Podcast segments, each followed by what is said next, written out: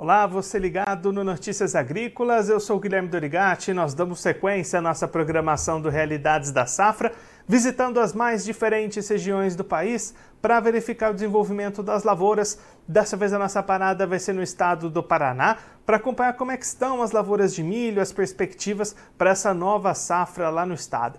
E quem vai conversar com a gente sobre esse assunto é o Edmar Gervásio, ele que é analista de milho do Deral, já está aqui conosco por vídeo. Então seja muito bem-vindo, Edmar, é sempre um prazer tê-lo aqui no Notícias Agrícolas. Obrigado, Guilherme. Estamos à disposição. Edmar, os trabalhos de plantio já avançados aí no estado, mas vão se encerrando com um atraso grande, né?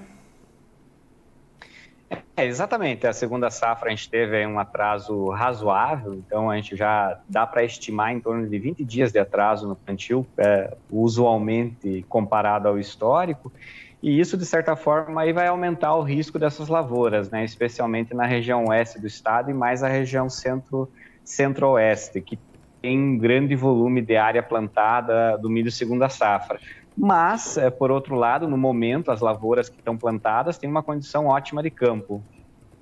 E aí, Edmar, como é que ficou a área cultivada para esse ano? A gente teve uma redução daquilo que era esperado inicialmente, até por conta desse atraso, ou mesmo atrasado, o produtor paranaense implementou as suas áreas?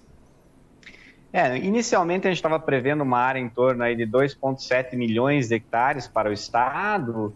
Entretanto, no último relatório, uh, já se consolidou uma área pouco superior a 2,5 uh, milhões de hectares. Então, a gente tem uma redução aí em torno de 200 mil hectares, se a gente comparar a, a área de, agora, né, de, de março, comparado à estimativa inicial lá de janeiro. Né? Justamente o principal motivo é que o produtor acabou optando por outras culturas devido ao maior risco que ele tem é, plantando milho fora aí do zoneamento uh, agrícola ideal.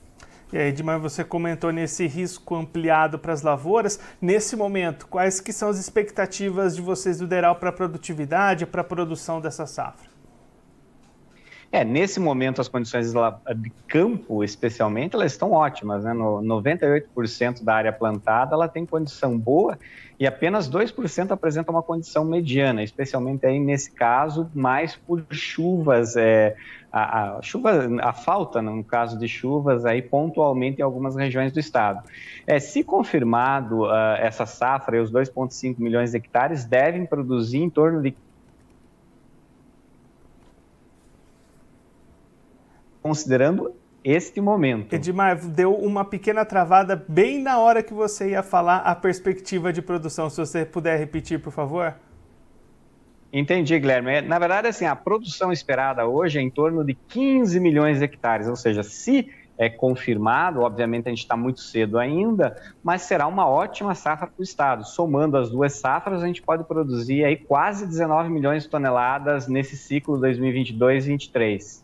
E aí, para manter essa perspectiva, Edmar, qual que é aquele período mais crítico que o clima vai precisar contribuir bastante para o enchimento desses grãos? É, o clima, ele precisa estar durante toda a, a, lavoura, né, de certa forma, todo o desenvolvimento dela exige em maior ou menor grau aí questões de clima, tanto luminosidade quanto é, é, água, né, chuva, vamos dizer assim. Mas a, a partir do, é, do, final desse mês e mês de maio, ele é o período, de certa forma, mais crítico, onde a planta já está numa fase aí de desenvolvimento, ou seja, formação aí do, é, do, do, grão. Né? Então, se é, nessa fase a gente tiver é, algum problema é, de é, falta de, de chuvas, pode, de certa forma, influenciar negativamente. Entretanto, nesse momento, ainda a lavoura caminha, de certa forma, muito boa no, no estado do Paraná. Edmar, para a gente olhar um pouquinho para o lado do mercado, como é que estão as oportunidades para o produtor paranaense nesse ano, em termos aí de comercialização, de relação de troca? Essa boa perspectiva do lado da produção também se reflete para o mercado? É, inevitavelmente a gente teve aí uma pressão nos preços, né? não só do, do milho, mas da soja principalmente, justamente pela expectativa de uma ótima produção. Né? Você tem no campo hoje sendo tirada uma safra recorde de soja, aí, né? com um volume acima de 22 milhões de toneladas. Você tem uma primeira safra de milho, apesar de pequena, que produz em torno de 3,7 milhões de hectares, mas ainda assim é uma, foi uma safra muito boa do milho, e isso está, de certa forma, pressionando os preços aí para o produtor. Então, hoje a saca está sendo cotada em torno aí, ou até abaixo de 70 reais, enquanto que a gente já teve períodos, até ano passado, a gente estava, é, essa mesma saca de 60 quilos era comercializada acima de 80 reais. Então, você tem aí é, uma pressão de preços, e também essa pressão de preços está relacionada a, a a dificuldade pontual de, de escoar essa safra. Né? Então, você tem armazéns lotados, você tem dificuldades logísticas, especialmente nas estradas, aí, com problemas é, de, de, circulação, e isso gera aí um impacto negativo, onde o produtor, ou as cooperativas principalmente, tentam o máximo possível, é, é, vamos dizer assim, liberar seus galpões, né, seus armazéns, para justamente colocar essa safra que está entrando de soja e, é, em menor grau, a safra de milho. Então vai ser um ano de margens mais apertadas para o produtor. É, o produtor, de certa forma, vai ser remunerado uh, menor que ano passado. Entretanto, se a gente comparar, os custos de produção, de, de, forma geral, também tiveram um grande impacto, ou seja, caíram bastante, né? Então, a próxima safra também terá esses custos de produção menores. Então, a relação é, apesar de você ter um preço de comercialização mais baixo, você está tendo um custo de produção mais baixo. Então, ambas, a, a, vamos dizer assim, a, essas duas variáveis acabam é, que é, caminharam juntas. Né? Então, você teve custos menores de produção e também custos menores na hora, é, de, no preço de venda menor. Edmar, muito obrigado pela sua participação, por ajudar a gente a entender melhor esse cenário atual para as lavouras de milho aí no Paraná. Se você quiser deixar mais algum recado ou destacar mais algum ponto para quem está acompanhando a gente, pode ficar à vontade. Obrigado, Guilherme. Estamos à disposição ainda que precisar para auxiliar. Edmar, mais uma vez, muito obrigado. A gente deixa o convite para você voltar mais vezes, a gente seguir acompanhando o desenvolvimento dessas lavouras aí no estado. Um abraço, até a próxima.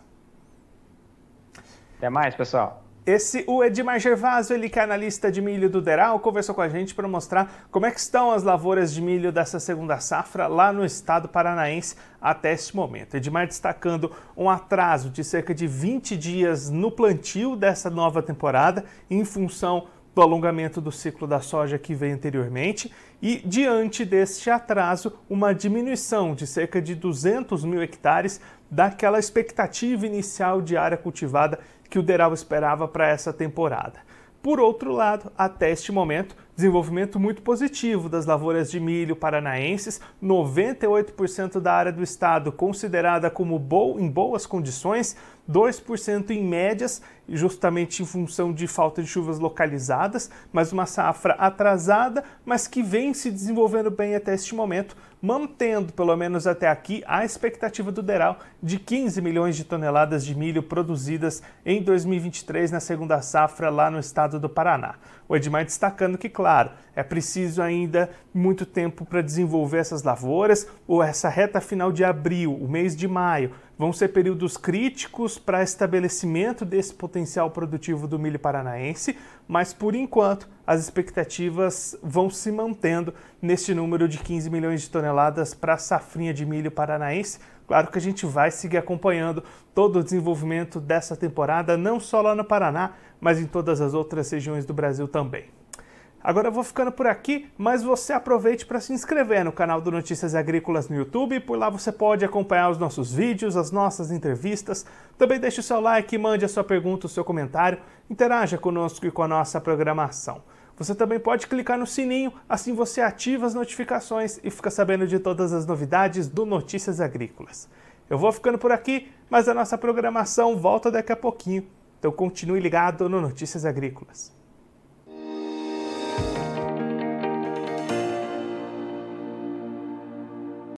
Participe das nossas mídias sociais no Facebook Notícias Agrícolas, no Instagram arroba Notícias Agrícolas e em nosso Twitter arroba Noteagri. E para assistir todos os vídeos, se inscreva no YouTube, na Twitch, no Notícias Agrícolas Oficial.